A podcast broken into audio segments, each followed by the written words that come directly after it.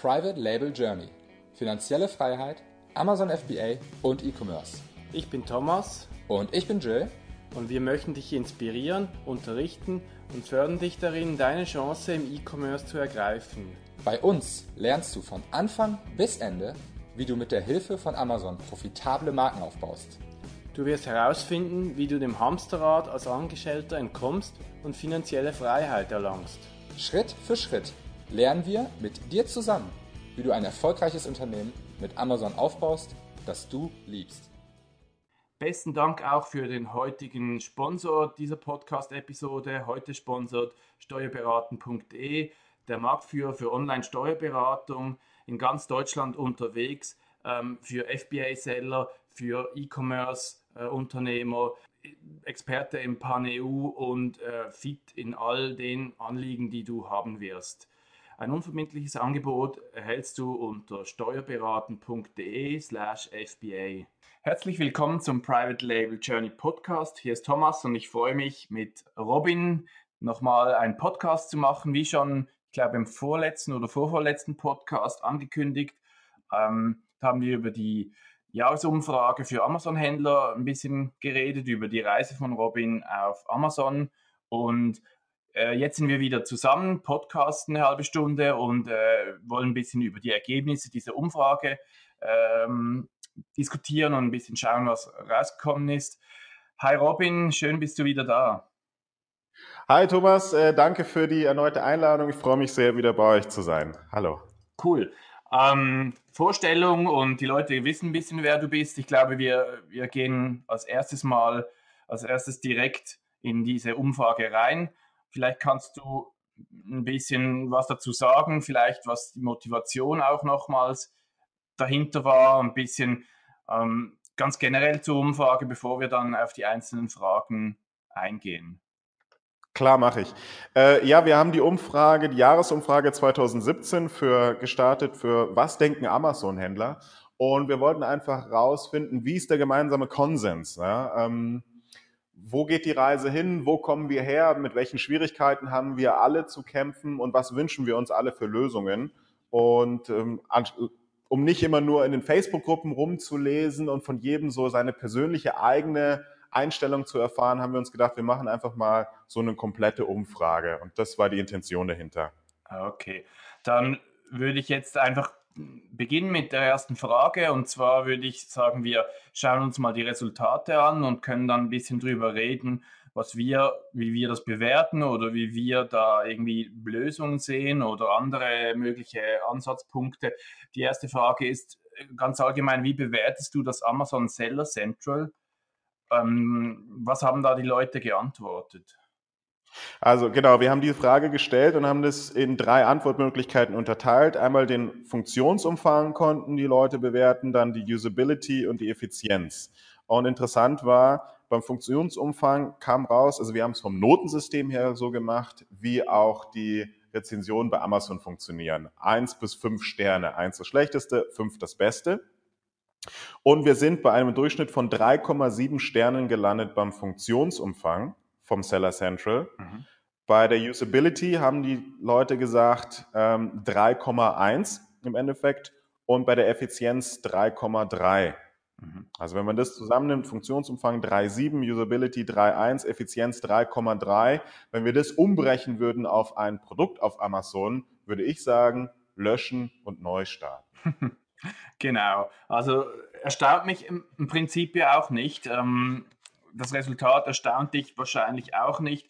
Wie, wie, ist so deine Meinung vielleicht zum Seller Central oder wieso denkst du, dass die Leute äh, nicht wirklich zufrieden sind? Ähm, das, äh, ja, also stimmt. Uns hat das auch nicht überrascht. Ähm, ich glaube, jeder hat so ein bisschen das Gefühl, dass Seller Central einfach ein, ein Dinosaurier ist, auf dem äh, immer wieder irgendwelche oder ein Dinosaurier-Skelett, auf dem immer wieder Schichten aufgebaut wurden, äh, mit dem wir jetzt arbeiten. Aber deine Frage äh, haben wir dann auch als nächstes gestellt, Thomas. Da könnten wir eigentlich gleich dazu geben, nicht meine Einschätzung, ja. sondern die Einschätzung der Teilnehmer. Genau, also da die nächste Frage ist, ähm, wenn du am Seller Central etwas verbessern, verbessern könntest, etwas besser machen könntest, was wäre das? Und da bin ich natürlich ja. gespannt, weil ähm, das wäre im Prinzip meine Anschlussfrage. Was ist denn alles schlecht und ähm, was sollte man besser machen? Genau, und hier kamen ganz viele verschiedene Antworten. Dennoch, die meisten Rückmeldungen beziehen sich tatsächlich auf ähm, die Übersicht und Komplexität. Also wenn ich hier mal ein paar ähm, Antworten testhalber raussuche, dann hat hier jemand gesagt, er wünscht sich mehr Transparenz, besseres Berichtswesen oder ähm, der nächste, Bedienerfreundlichkeit und Strukturierung der Themen oder auch bessere Verkaufsstatistiken. Mm, und einer hat es ganz gut, äh, finde ich, auf den Punkt gebracht. Er hat einfach nur geschrieben, Übersicht, Übersicht, Übersicht. Mhm. Es sind natürlich extrem viele Informationen und Funktionen, die da drin Platz finden müssen, aber teilweise denkt man schon, äh, gerade zur Auswertung der Verkäufe, zur Auswertung der PPC-Kampagnen und so, da, da ist der Funktionsumfang schon sehr gering. Das sehe ich genauso, ja. Und äh, die meisten Leute wünschen sich einfach bessere Zahlen, bessere Kennzahlen und äh, bessere Auswertungsmöglichkeiten. Und da, äh, glaube ich, ist Amazon äh, am Zug und ähm, sollte hier vielleicht mal nachliefern.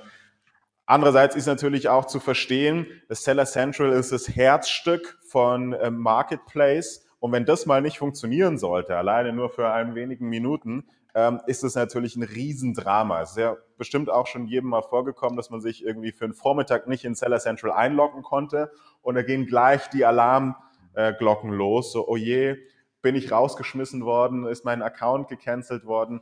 Und für Amazon ist es bestimmt nicht einfach, hier an so einem alten Code. Ich bin, ich komme, ich bin kein, ähm, kein Informatiker, kein Programmierer, aber ich könnte mir vorstellen, dass die sich auch sehr schwer tun, dort überhaupt noch was zu verändern. Ja, also das kann gut sein, dass man das von Scratch neu machen muss.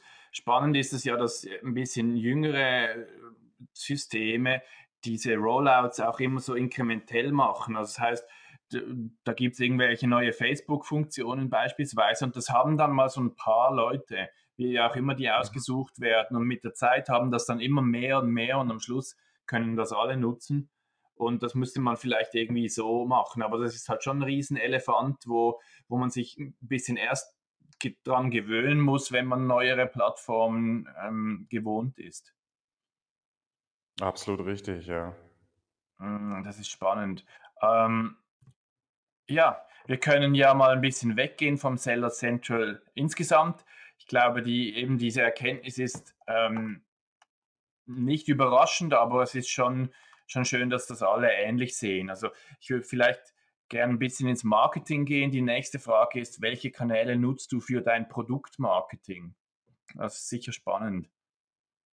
Genau. Ähm, da ähm, haben wir das dann in Prozentzahlen angegeben. Also von allen, die die ähm, Fragen beantwortet haben, nutzen tatsächlich 86 Prozent die Amazon Werbekampagnen, also Sponsored Products, sprich PPC. Ähm, AMS taucht nur oder nutzen nur 38 Prozent aller Teilnehmer. Ja, also es ist knapp die Hälfte mhm. oder doppelt so viele nutzen PPC. Äh, immerhin bei Facebook, also wir haben nach Kanälen gefragt, äh, Facebook nutzen 59 Prozent aller Teilnehmer.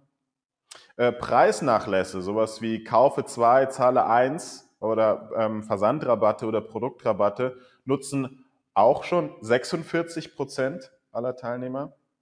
Eine eigene Homepage, über diesen Kanal gehen 39 Prozent.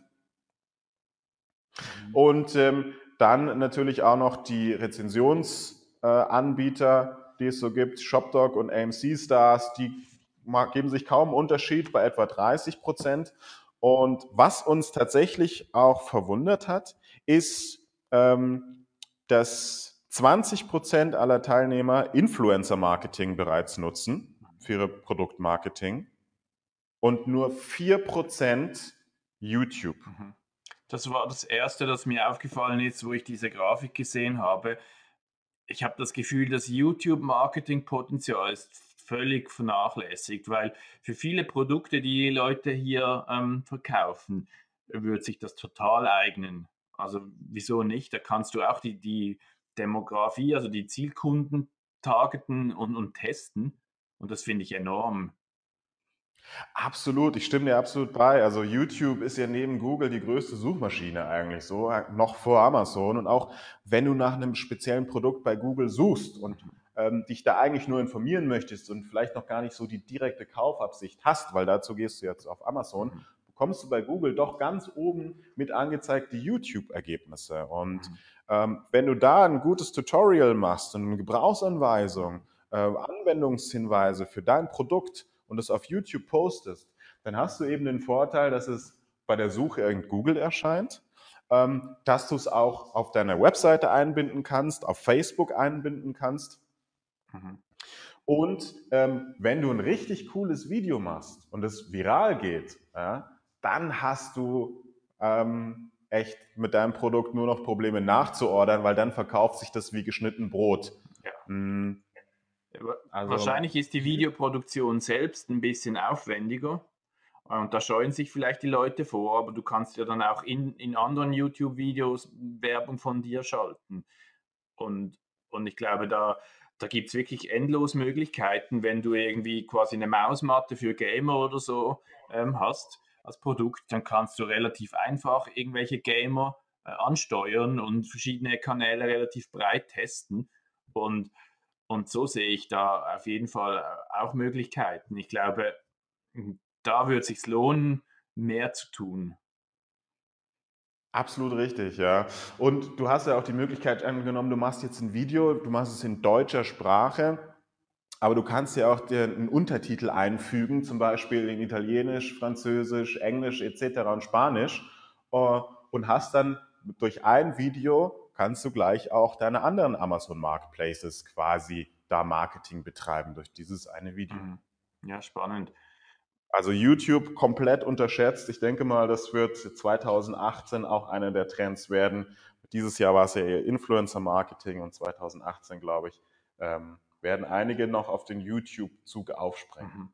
Was ich hier auch noch anbringen will, ist, dass die Leute, die bis jetzt auf AMS verzichten, auch viel verpassen. Ich glaube, diese Grafik, die Hälfte machen AMS, ist auch durch die Teilnehmer sehr hm, beeinflusst, weil ich glaube, dass die, der Unterschied zwischen PPC und AMS ist noch viel größer, wenn man mal über ganz Amazon guckt oder über, die, über den Großteil der, der Leute, die jetzt nicht so affin sind, dass sie an dieser Teil, ähm, Umfrage teilgenommen haben. Und ich finde AMS super und ja, irgendwo fehlt da 40 Prozent für mich. Mhm. Ja, ähm, klar, die Leute, die bei der Umfrage teilgenommen haben, wir haben die ja hauptsächlich über Facebook promoted und über eure Gruppe.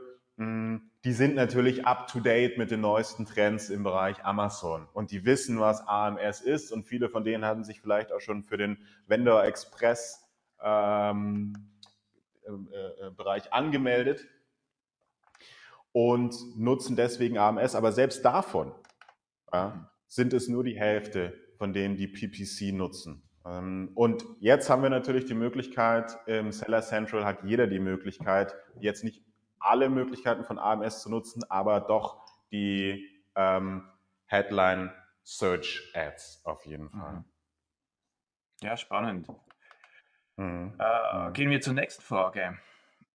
Gerne. Die nächste Frage ist, wie unterstützt du als Händler das Thema Kundenorientierung?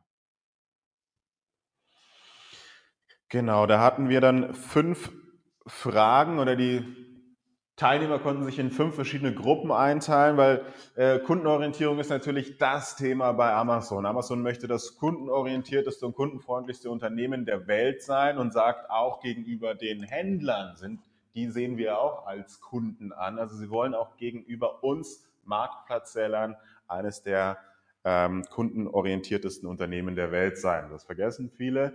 Ähm, Amazon tut da echt viel in die Richtung. Deswegen haben wir gefragt, du bearbeitest Kundennachrichten innerhalb von 24 Stunden, was ja von Amazon zwingend vorausgesetzt wird oder vorgegeben wird. Und da sagen nur 88 Prozent aller Leute, trifft voll zu. Äh, zweite Frage, negative Rezensionen werden von dir analysiert, kommentiert und du nutzt sie für die Optimierung deiner Produkte und Services, sagen nur 66 Prozent trifft voll zu. Dritte Frage. Gründe für Kundenrücksendung werden von dir analysiert und du nutzt sie für die Optimierung deiner Produkte und Services. Das machen nur 40 Prozent. Ebenso 40 Prozent machen, sagen, der Kontakt zum Kunden ist dir wichtig, deshalb bietest du auch telefonischen Kundenservice an, also auch da nur 40 Prozent. Und du erstellst und versendest Kundenrechnungen in der jeweiligen Landessprache des Amazon Marktplatzes, machen 44 Prozent aller Teilnehmer. Also da kann man schon sehen, das Thema Kundenservice wird von den Sellern ernst genommen. Mhm. Aber da ist auf jeden Fall noch Steigerungspotenzial. Und gerade wenn man sagt, okay, wie willst du dich von der Masse abheben? Natürlich mit einem guten Kundensupport. Und da kannst du noch einiges reißen gegenüber anderen Amazon-Verkäufern, wenn du hier eben dich noch ein bisschen besser aufstellst. Mhm. Besonders in dieser Möglichkeit, Direktkontakt aufzunehmen per Telefonservice, ähm, finde ich, da besteht noch Riesenpotenzial. Äh, da gibt es ja auch Services, die man davor schalten kann. Ich bin mir nicht ganz sicher, was in, in Deutschland aktuell ist, was gemacht wird. Aber da machen wahrscheinlich viele nichts, weil sie noch nicht die Strukturen haben oder nicht die Größe haben oder nicht in der Lage sind oder sein wollen, um das dann professionell anzubieten. Das ist richtig. Da ist auch, glaube ich, gerade in einer Facebook-Gruppe, ich weiß gar nicht, ob es vor eurer ist, auch seit gestern eine Diskussion im Laufen, ähm, welche Services denn zu empfehlen sind, wenn man verschiedene Kunden-Hotline-Nummern haben möchte. Und ähm, da gibt es einige verschiedene Anbieter, ähm, unter anderem auch die Telekom, aber die wird wahrscheinlich auch die teuerste sein. Aber man kann es auch relativ kostengünstig realisieren. Für den ersten Schritt, der erste Schritt soll ja immer der leichteste sein, einfach eine Telefonnummer mit angeben, wo sich die Kunden melden können, da einen Anrufbeantworter dahinter schalten mit einer schönen Ansage, wo die Leute dann ihre Nachricht draufsprechen können und sagen, in dringenden Fällen rufen Sie uns zurück oder, wir, oder in dringenden Fällen schreiben Sie uns eine E-Mail und wir melden uns sofort wieder oder so. Also mhm. es geht es ist nicht so der Riesenaufwand und es muss auch nicht teuer sein. Mhm.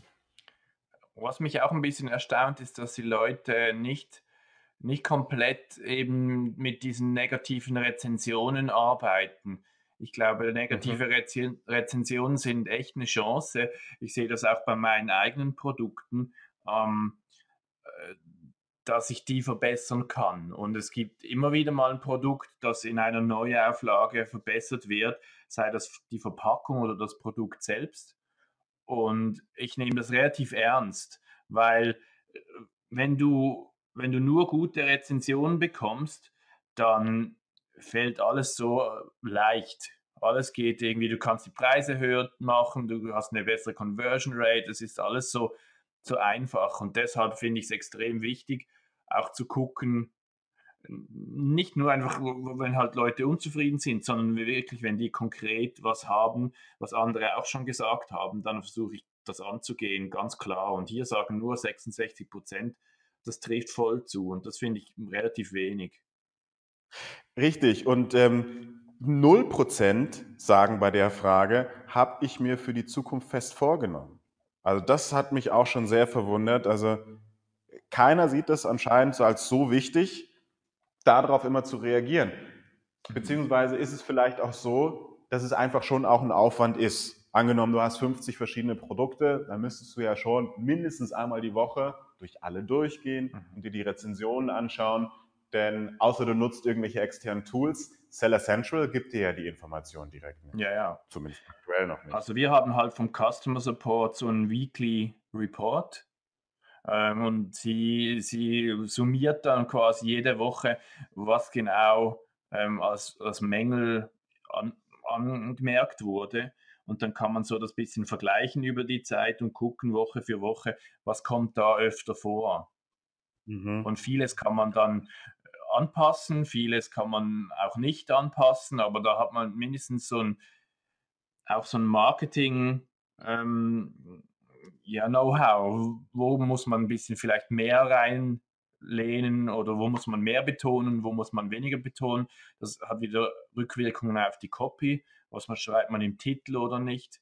Ähm, und deshalb, also ich finde das ja sehr wichtig, weil es gibt ja wie zwei Dinge aus meiner Sicht. Einerseits das Amazon Game, was wir alle spielen, und andererseits das Produkt an für sich. Und wenn das Produkt halt äh, für sich schon perfekt oder sehr, sehr toll ist, dann fällt das ganze Amazon Game dementsprechend einfach und ähm, mhm.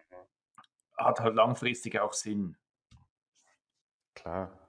Also wir machen das auch so. Wir schauen uns auch natürlich die Kundenrezensionen an und kommentieren die dann auch, wenn sie negativ sind. Einfach nur auch aus dem Grund, dass potenzielle neue Kunden eben auch sehen können, hey, die nehmen ähm, die Kundenbelange ernst und reagieren drauf, wenn jemand eine schlechte Erfahrung mit dem Produkt gemacht hat. Ja. Das sollte natürlich auch sein. Und wenn zu viele negative Rezensionen wegen einer bestimmten Eigenschaft reinkommen, dann musst du entweder das Produkt ändern oder aber auch daran denken, vielleicht die Produktbeschreibung zu beändern oder die Bullet Points oder da in den Bullet Points darauf hinzuweisen, mhm. dass vielleicht ähm, dein Produkt nicht für diese Anwendung geeignet ist, für die es viele kaufen, weil sie fälschlicherweise davon ausgehen, hm, das ist genau das Produkt, was ich dafür brauche und das ist es aber dann auch gar nicht. Und noch was ganz Interessantes, ich weiß nicht, ob ihr das auch umsetzt, sind die Gründe für Kundenrücksendungen. Da kannst du ja auch ganz viel Informationen rausziehen darüber, ob dein Produkt jetzt tatsächlich gut ankommt oder nicht, weil die Kunden, nicht jeder Kunde schreibt eine negative Rezension, aber jeder, der mit dem Produkt überhaupt nicht zufrieden ist, der schickt es zurück. Und da kann man ja auch dem Kunden äh, den Rücksendungsgrund angeben und die Information kannst du wieder aus dem Seller Central bekommen. Mhm. Ja, das sehen wir manchmal für Listings, die ich habe verschiedene Produkte in Größen und äh, da sehe ich das immer, weil das teilweise dann zu viele Kundenrücksendungen sind von wegen Größe. Und dann ist manchmal spannend, wenn jemand schreibt zu groß und der nächste zu klein, dann weißt du dann auch nicht, was du machen sollst. Aber grundsätzlich siehst du da im Prinzip genau das Gleiche, nur ein bisschen sachlicher vielleicht als in einer negativen Rezension. Mhm. Also das ist ein guter Hinweis. Sollen wir mal über die Händler und ihre Vertriebskanäle diskutieren? Das wäre dann die nächste Frage, die ihr in der Umfrage gestellt habt. Ja, natürlich. Ähm, nächste Frage war Händler und ihre Vertriebskanäle und da auch wieder verschiedene Fragen bzw. Statements. Du nimmst am Amazon Pan-EU-Programm teil. Ähm, sagen 20 Prozent ja, 35 Prozent sagen habe ich vor und 45 Prozent sagen Nein. Sie nehmen nicht am Amazon Pan-EU-Programm teil. Ähm, das nächste ist, du bedienst Amazon-Marktplätze außerhalb Europas, zum Beispiel USA und Japan, sagen 14 Prozent Ja, 24 Prozent habe ich vor und 61 Prozent sagen Nein. Dann, du nutzt das Amazon Fulfilled Network, also sprich lagern bei Amazon FBA, sagen 49% ja, 4% habe ich vor und 47% nein. Hat uns auch sehr verwundert. Ähm, du nutzt das Merchant Fulfilled Network, sagen 14% ja, ähm, 6% habe ich vor, 80% nein. Du nutzt das Amazon Vendor Programm. Von den Leuten, die in der Umfrage mitgemacht haben, sagen 12% ja, 8% habe ich vor und 80% nein. Du betreibst einen eigenen Online-Shop. Ja, 33 Prozent habe ich vor, 18 Prozent und nein, 49 Prozent. Und du bedienst auch andere Vertriebsplattformen, zum Beispiel eBay, Rakuten etc. 35 Prozent antworten hier mit Ja, 18 Prozent sagen habe ich vor, 47 Prozent sagen Nein. Mhm. Hm. Genau, Thomas. Auf was würdest du da jetzt gerne eingehen wollen? Ich finde einfach grundsätzlich sieht man so ein bisschen im, im, im Ganzen, dass überall Potenzial besteht. Überall hat sie irgendwie gefühlt Platz, weil nur so und so viel Prozent das auch machen, nur 20 Prozent am Pan-EU-Programm teilnehmen, ähm, nur 14 Prozent auf anderen Amazon-Marktplätzen verkaufen oder ähm, nur 14 Prozent Merchant Fulfilled äh, ja, gesourced wird. Ich finde insgesamt hat, mindestens gibt es das Gefühl, dass da relativ viel Platz sind in diversen Nischen. Mhm. Das mit diesem Anteil, dass nicht so viele ähm, Amazon Fulfilled Network nutzen, habe ich das Gefühl, dass das auch teilweise nicht als FBA wahrgenommen wird, könnte ich mir gut vorstellen. Das glaube ich auch, ja. Dass hier vielleicht irgendwas, das äh, AFN vielleicht nicht ganz so klar war. Ja. Mhm. Aber zu den Punkten, die du gerade genannt hast, muss ich dir absolut zustimmen. Also Pan-EU, ähm, nur 20 Prozent machen das. Ähm, es ist natürlich ein riesen Umsatzpotenzial, was hier verschenkt wird, genauso wie in den USA und in Japan. Klar ähm, hat man hier einige Hürden zu meistern, äh, wo Amazon auch vielleicht sogar noch besser unterstützen könnte. Die pushen uns ja in die richtige Richtung, aber die richtigen Tools und Services sind noch nicht dabei. Da haben wir ja in der letzten Podcast-Folge schon drüber gesprochen. Aber hier ist natürlich ein Riesenpotenzial und hier werden sich auch wahrscheinlich noch die Masse der Amazon-Verkäufer und Händler hinbewegen. Gehe ich mal von aus, wenn der deutsche Marktplatz dann doch so ähm, überlaufen ist, wie es vielleicht auch in den USA teilweise der Fall ist. Ähm, ich weiß nicht, wie du das siehst. Dann denke ich, wird sich das schon auch in die Richtung entwickeln, dass mehr und mehr Pan-EU und äh, auf, auf internationale Marktplätze ausweichen werden mhm. oder zusätzlich dazu nehmen. Gerade ab einer bestimmten Größe ist der Zusatzaufwand im Verhältnis zum Zusatzertrag einfach nicht mehr so, nicht mehr so krass. Und dann macht es immer mehr Sinn, diese Erweiterung zu, anzugehen. Mhm. Ab welcher Größe würdest du das sagen? Ja, das, ich weiß nicht, Pan-EU sagen die Leute ja, oder mindestens die äh, finanzberatenden äh, äh, Services, die sagen, ab so 600 bis 800 Verkäufen im Monat macht das bereits Sinn. Da ist ja auch mhm. Lagerung mhm. in Tschechien, Polen dann. Äh, irgendwie, irgendwie ab dann. Also ich würde sagen, ich würde das nicht machen, die ersten drei bis vier Produkte gefühlt, aber dann würde ich das mal angehen, weil dann gibt es halt diese Zusatzsales, die dann, ich glaube, die machen dann vielleicht so 20, 30 Prozent, vielleicht auch 50 vom Gesamtumsatz, die anderen europäischen Länder. Aber wenn du halt quasi 10.000 Umsatz machst, dann noch 2.000, 3.000 mehr, äh, beginnt sich dann irgendwann zu lohnen. Mhm.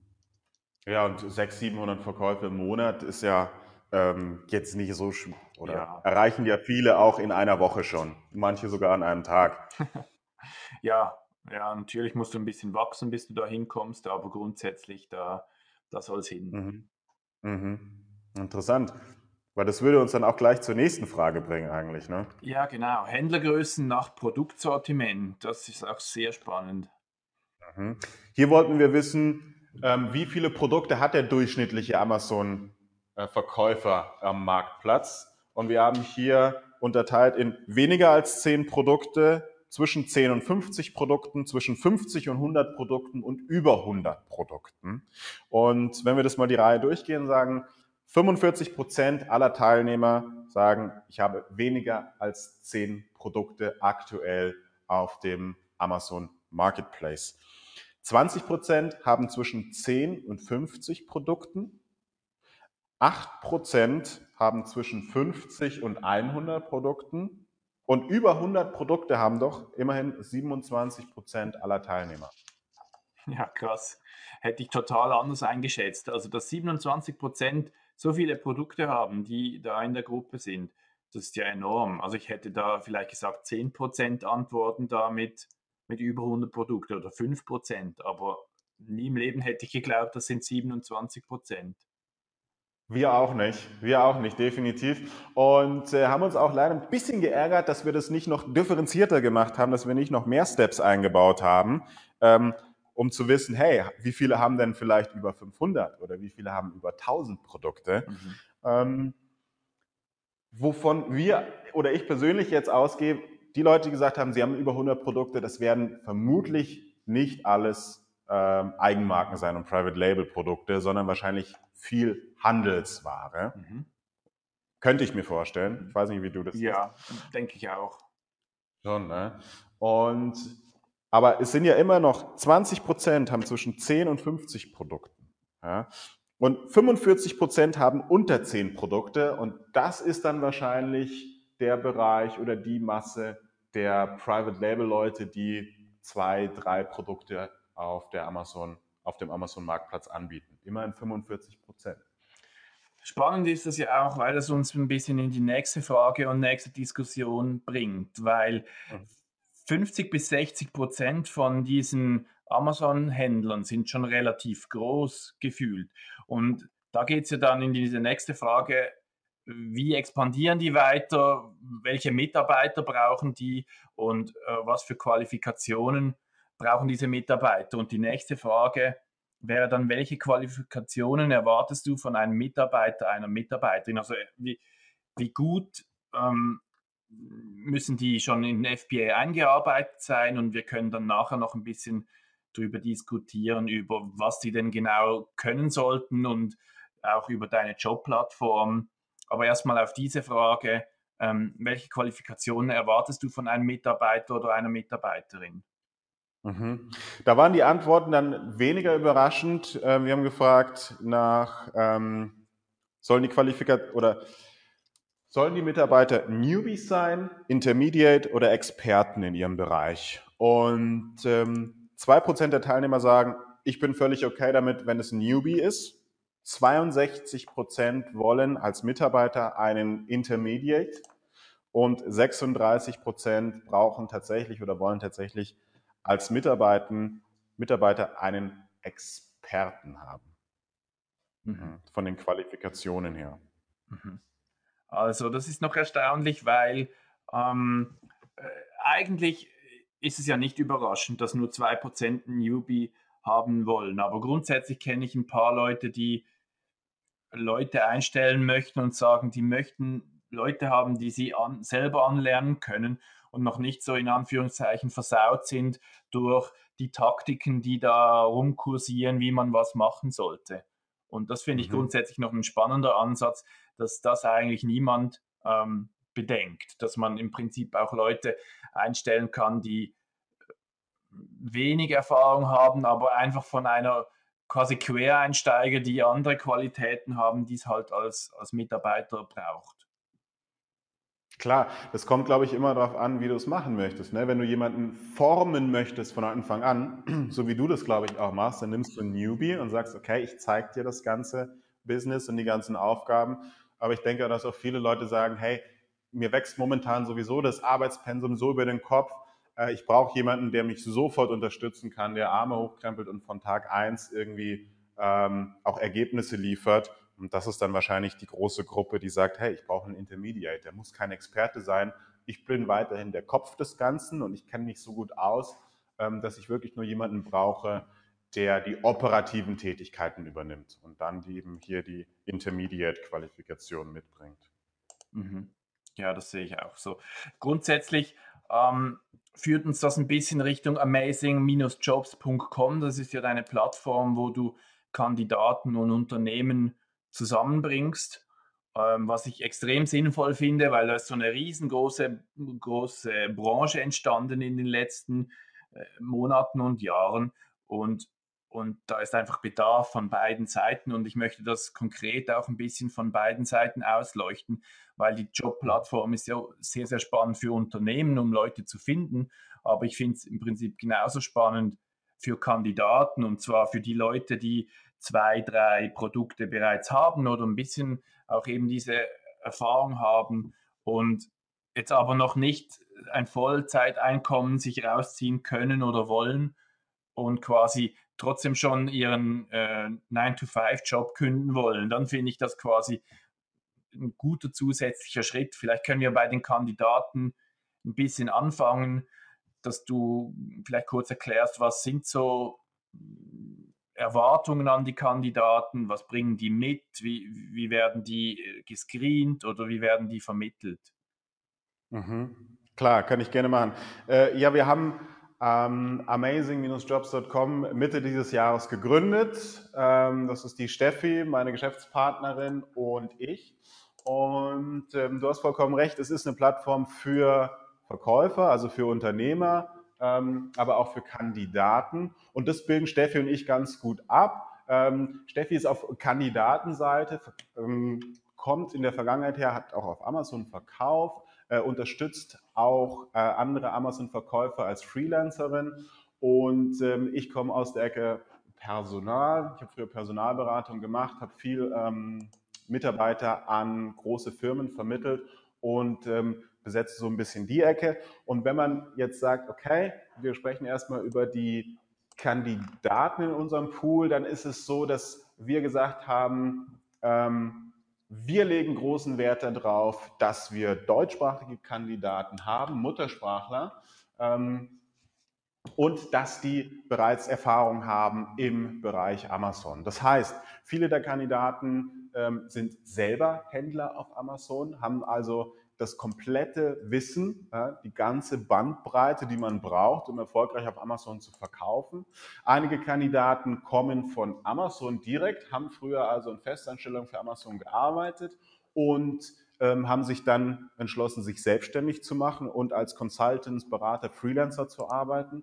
Und wir haben aber auch Kandidaten bei uns in der Datenbank, die früher in Festanstellung für Unternehmen gearbeitet haben, entweder für Global Player oder für mittelständische Unternehmen, die auch schon länger auf Amazon verkaufen und hier eben das Corporate Wissen oder beziehungsweise im, im Corporate die Aufgabe Amazon erledigt haben. Ähm, diese ganzen Kandidaten sammeln wir in unserem Talentpool und screenen die auf die unterschiedlichsten Bereiche hin. Also wir fragen tatsächlich, ähm, wie gut schätzt du dein Wissen ein im Bereich Kundensupport, im Bereich Berichtswesen, im Bereich Re Recherche, im Bereich ähm, SEO-Optimierung, ähm, im Bereich, habe ich Kundenservice schon genannt? Ich glaube ja. Ähm, Marketing, PPC, AMS, also fragen wirklich alle Bereiche ab wie die Kandidaten sich selber einschätzen und auch in welchem Bereich sie gerne arbeiten wollen. Dann gibt es noch ein, ein Summary, wo jeder Kandidat nochmal genau seine Erfahrungen beschreiben kann, ähm, was er gerne, aus welchem Bereich er kommt, was er gerne äh, machen würde und wo er seine Stärken sieht. Mhm.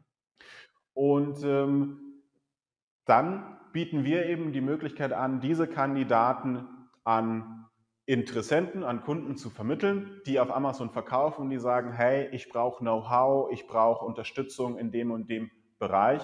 Und wir sagen, wir sind keine Agentur, die VAs oder Freelancer ausleiht, ähm, sondern wir sind eine Personalberatung, vermitteln und der Freelancer, der Mitarbeiter, wir vermitteln übrigens auch festangestellte Mitarbeiter, ähm, müssen uns davon nicht zahlen. Wir verlangen dafür keine Gebühr sondern machen das Ganze umsonst für die Kandidaten. Die müssen nichts, uns keine Gebühr bezahlen und auch nichts von ihrem äh, Stundenlohn oder Gehalt abgeben.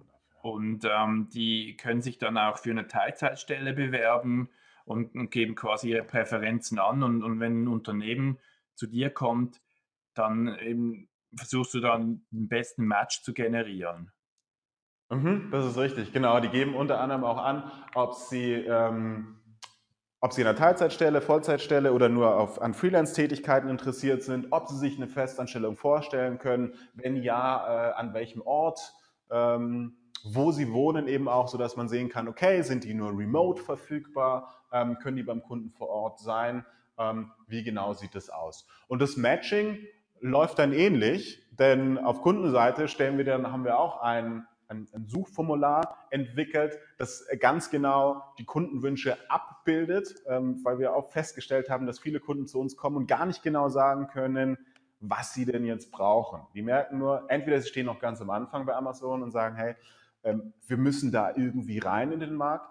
Ähm, oder sie sagen, ja, wir sind schon länger auf Amazon, wir verkaufen schon, aber ähm, wir brauchen jetzt hier jemanden für den Bereich Marketing. Ja? Und dann liegt es an uns, genau herauszufinden, welche Qualifikationen muss hier der geeignete Kandidat haben. Also sprich, ähm, beim Kunden nachfragen, wie hoch ist denn dein Umsatz? Wie viele Produkte hast du denn schon? Wenn es um Marketing geht, ähm, wie viele Kampagnen laufen? Hast du nur PPC oder hast du auch AMS laufen etc.?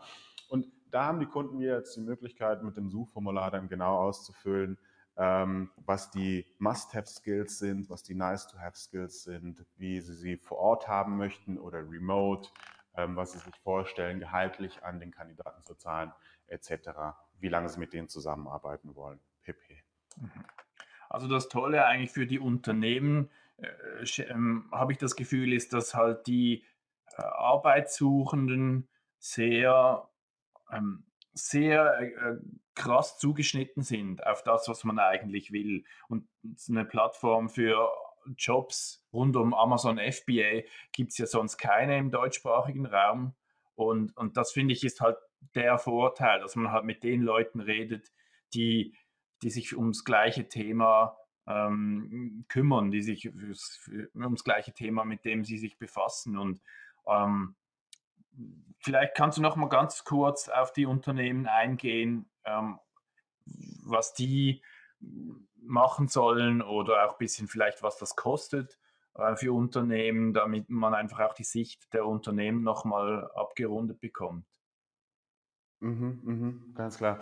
Ähm, ja, das ist natürlich richtig. Also im, im deutschsprachigen Raum gibt es meines Wissens niemanden, der das so anbietet. Es gibt natürlich Personalberatungen, die sich auf E-Commerce spezialisiert haben, aber was die alles unter E-Commerce verstehen, ähm, das verstehe ich manchmal nicht. Aber wir sagen ganz speziell, unser Fokus liegt auf Amazon und ähm, da wir eben seit 2015 auch selber schon in dem Bereich unterwegs sind und äh, auf alle Konferenzen gehen und in Masterminds-Gruppen uns mit allen austauschen, immer fleißig mitlesen, äh, auch bei Amazon vor Ort schon sind, ähm, ist es tatsächlich so, dass wir ganz genau den Pain der Kunden verstehen können und hier eben auch eine Lösung anbieten. Und es ist ja nicht nur so, dass wir einfach nur sagen, okay, du gibst den Auftrag rein und ähm, jetzt such dir mal irgendwelche Freelancer aus, sondern wir machen ja direkte ähm, Recruiting, Beratung. Das heißt, wir suchen nach den geeigneten Kandidaten, interviewen die dann nochmals mit einem persönlichen Interview, stellen die richtigen Fragen, erstellen daraufhin dann ein Kurzprofil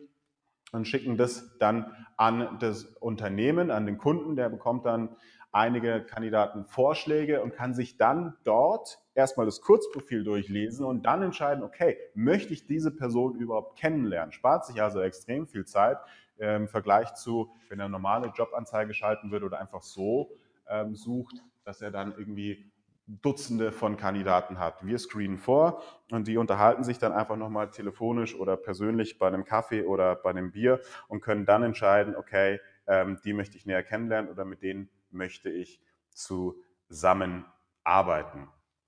Das ist so, das ist so die Art und Weise, wie, äh, wie wir vorgehen in der Regel. Mhm.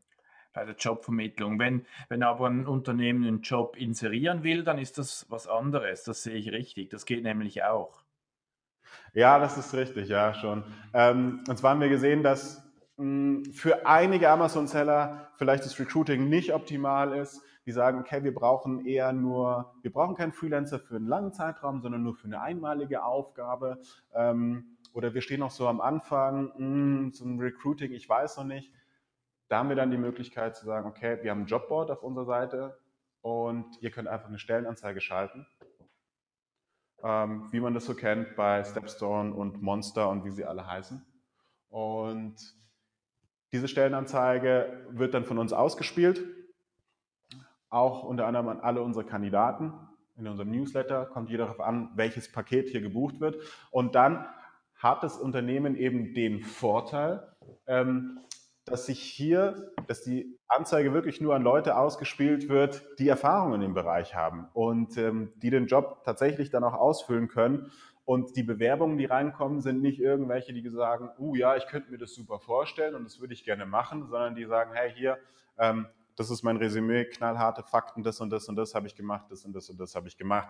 Zum Beispiel haben wir einen Kunden, der ähm, kam bei uns mal an und hat gemeint, hat sich informiert und dann gesagt, hm, nee, vielleicht ist das Recruiting doch noch nicht so das Richtige. Wir probieren es mal selber über Stellenausschreibungen und haben dann, glaube ich, 3000 Euro oder sowas für die bekannten Stepstone und Indeed investiert und haben sich dann nach einem Monat nochmal gemeldet, zähneknirschend, ähm, mit der Aussage, ja, äh, hat nicht geklappt. Wir haben viele Bewerbungen bekommen, aber nur eine einzige war dabei, die gepasst hat und da ist es dann auch nichts draus geworden. Und mhm. ähm, hier bei dem Jobboard ist eben der Vorteil, dass du ganz klar in der Nische bist und ähm, deine Stellenanzeige an die richtigen Leute ausspielst. Okay. Also so wie ich das äh, höre, macht das total Sinn, weil das halt super nischig ist. Deshalb äh, will ich hier nochmal jeden, auch Freelancer oder jeden FBA ähm, Selbstständigen, der Lust hat, ein Zusatzeinkommen zu generieren, ein bisschen mit jemandem anderen mitzuarbeiten, ähm, will ich das ans Herz legen, sich da mal als, als ähm, ja, Jobsuchender, als Kandidat zu bewerben.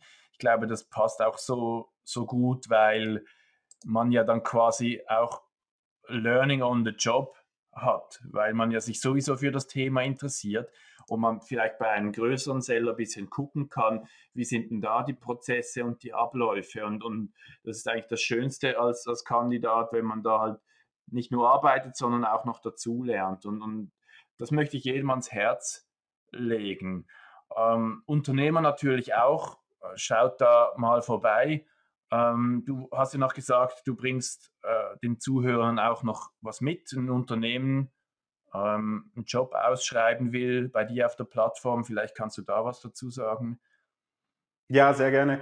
Ähm, wir haben uns überlegt, wir möchten gerne drei Jobpakete an eure Hörer verlosen bzw. verschenken mhm. ähm, im Wert von jeweils 500 Euro. Ähm, dreimal und da ist eben die Möglichkeit, dann könnt ihr ein Jobinserat auf unserer Seite schalten, völlig kostenlos. Ähm, ihr habt die Möglichkeit, das zu konfigurieren, wie ihr wollt. Ihr könnt sogar ein Video hochladen in der Jobbeschreibung. Ihr könnt das Firmenlogo anfügen. Ihr könnt Anhänge hochladen. Ähm, die Jobanzeige wird auch als Top-Job gelistet, das heißt, sie erscheint ganz oben in den Suchergebnissen und ähm, bleibt 30 Tage lang bestehen. Mhm. Außerdem wird dann eure Anzeige auch noch über unseren Newsletter veröffentlicht und auf unserer Facebook-Gruppe ausgespielt. Und da wollen wir deinen Hörern die Möglichkeit bieten, drei von denen hier ähm, eins dieser Pakete zu gewinnen. Und wie ihr das umsetzen wollt, ähm, das müsstest du jetzt nochmal genau erklären. Das äh, wollte ich dich gerade fragen. Also am besten ähm, würde ich mal behaupten, die Leute sollten sich per Mail kurz melden. Wäre wahrscheinlich das Einfachste, wenn sie ähm, mir auf thomas at privatelabeljourney.de ein kurzes Mail machen und, und schreiben, sie wollen das Diamantpaket gewinnen vielleicht auch auf Facebook kommentieren, ähm, in der Facebook-Gruppe. Das finde ich doch schön, wenn ihr den Podcast teilen und vielleicht einen Screenshot dann an dich schicken per E-Mail und sagen, hey, ich habe es geteilt, jetzt ähm, möchte ich hier gerne eins dieser Pakete gewinnen. Genau. Also das wäre wär meiner Meinung nach sinnvoll und ich ermutige da jeden mitzumachen, der einen Job ausschreiben will. Ich denke, das machen nicht 500 mit, da hast du gute Chancen, das auch zu gewinnen. Ähm, deshalb unbedingt äh, eben teilen und, und mir kurz äh, per Mail ähm, das vielleicht mitzuteilen. Ich denke, das macht am meisten Sinn. So sehen wir, ähm, dass es geklappt hat und wir machen dann einfach ähm, ja, per Random diese drei Gewinner. Genau, das hört sich doch gut an. Also es ist ein, ist ein toller Preis, 500 Euro für ein, äh, für, für ein Jobpaket. Dafür ein bisschen was tun, einfach den Podcast teilen. Wie ihr das teilt, ist euch vollkommen frei gelassen. Einfach einen Screenshot davon machen, an Thomas schicken und äh, Private Label Journey Podcast verlost dann drei dieser Jobpakete an die Hörer von Amazing Jobs. Ja, super. Und danke auf jeden Fall, dass du das mitbringst. Und du wirst dann auch noch den Gewinner der Umfrage ähm, verlosen. Das äh, kannst du vielleicht auch noch schnell anfügen jetzt zum Ende. Äh, ganz klar, Logo. Wir haben ja gesagt, wer an der Umfrage teilnimmt, ähm, hat die Möglichkeit, einen 200 Euro Amazon-Gutschein zu gewinnen. Ähm, wir schicken dem Gewinner äh, der, oder der Gewinner oder die Gewinnerin wird per E-Mail benachrichtigt und bekommt von uns den äh, Gutschein dann zugeschickt für 200 Euro bei Amazon. Und weil wir uns jetzt, glaube ich, gerade dem Ende nähern, habe ich so das Gefühl, ähm, ein Punkt in der Umfrage, den haben wir noch gar nicht besprochen. Ich weiß nicht, ob du den absichtlich bis zum Schluss aufgehoben hast. Könnte sein. Ähm, ich kenne bestimmt. Ah, stimmt. Das ist doch gut, dass du das noch erwähnst. Ähm, das ist vielleicht auch ein guter Abschluss für diesen Podcast. Die Frage ist nämlich, wie zufrieden bist du mit dem Erfolg deines Amazon-Geschäfts? Und ähm, ich finde das ein guter Abschluss, ein bisschen da zu sehen, wie es den Leuten gefällt, wie, wie erfolgreich sie sind und, und was sie vorhaben. Mhm. Genau. Äh, die Frage lautete, wie zufrieden bist du mit dem Erfolg deines Amazon-Geschäfts? Zwei Prozent sagen gar nicht zufrieden. Fünf Prozent sagen nicht zufrieden. 40 Prozent sagen, ist okay, könnte aber besser sein. 36 Prozent sagen zufrieden und 17 Prozent haben auf die Antwort sehr zufrieden geklickt. Spannend. Also da sieht man doch ganz deutlich, dass über 90 Prozent aller Verkäufer mit ihrem Geschäft auf Amazon in 2017 zufrieden sind. Mhm. Und ich denke mal, das gibt uns auf jeden Fall Motivation und Positivität fürs neue Jahr, für 2018, hm, dass diese 90, über 90 Prozent eben noch weiter voranmarschieren und vielleicht die 7 Prozent, die sagen, sind gar nicht zufrieden und nicht zufrieden, noch mitziehen, ja. ähm, sodass sie auch ein erfolgreiches Jahr 2018 haben. Genau, also Motivation ist das richtige Stichwort. Da denke ich auch direkt, das ist jetzt unsere Aufgabe, diese Leute, die sagen, könnte besser sein oder so, sind zufrieden, aber könnte besser sein, die zu packen und vorwärts zu bringen äh, im 2018. Und da hoffe ich, dass der Podcast ein bisschen dazu beitragen kann, dass dein Jobportal dazu beitragen kann. Und ähm, ja, wir ändern, wir äh, äh, nähern uns dem Ende dieser Episode, aber auch dem Ende von 2017. Und da hat man solche Gedanken und schaut ein bisschen aufs nächste Jahr. Mhm. Absolut richtig. Also wir ähm, sind auch schon in den Jahresendgesprächen für unser Unternehmen. Wir besprechen die Pläne für 2018, ähm, sind auch sehr gespannt, was da kommt. Äh, wenn Unternehmen jetzt hier zuhören, die sagen, hey, mh, hm, wir wollen unser Team auch erweitern und ausbauen, können Sie jederzeit gerne sich bei uns melden, bei amazing-jobs.com. Wir haben unter anderem auch, habe ich vorhin gar nicht erwähnt, äh, Schulungen, die wir anbieten, also Online-Training und Coaching wenn jemand schon Mitarbeiter hat, die eben noch Newbies sind im Bereich Amazon, dann können wir hier auch gerne die Einarbeitung übernehmen. Wunderbar, dann äh, besten Dank für die Zeit. Besten Dank für all die spannenden Infos. War super interessant, ja, in diese Resultate reinzuschauen. Ähm, ich wünsche eine gute Woche und ja, danke fürs Dabeisein, Robin. Ja, danke Thomas für die Einladung. Wir haben uns mal wieder wie immer verquatscht, aber es war super schön. Ich wünsche dir auch noch eine schöne Woche und ähm, schönen Endspurt 2017 an die Hörer. Und wenn ihr es in 2018 hört, äh, alles Gute für 2018. Vergiss nicht kurz auf steuerberaten.de slash FBA reinzuschauen, dem heutigen Sponsor der Episode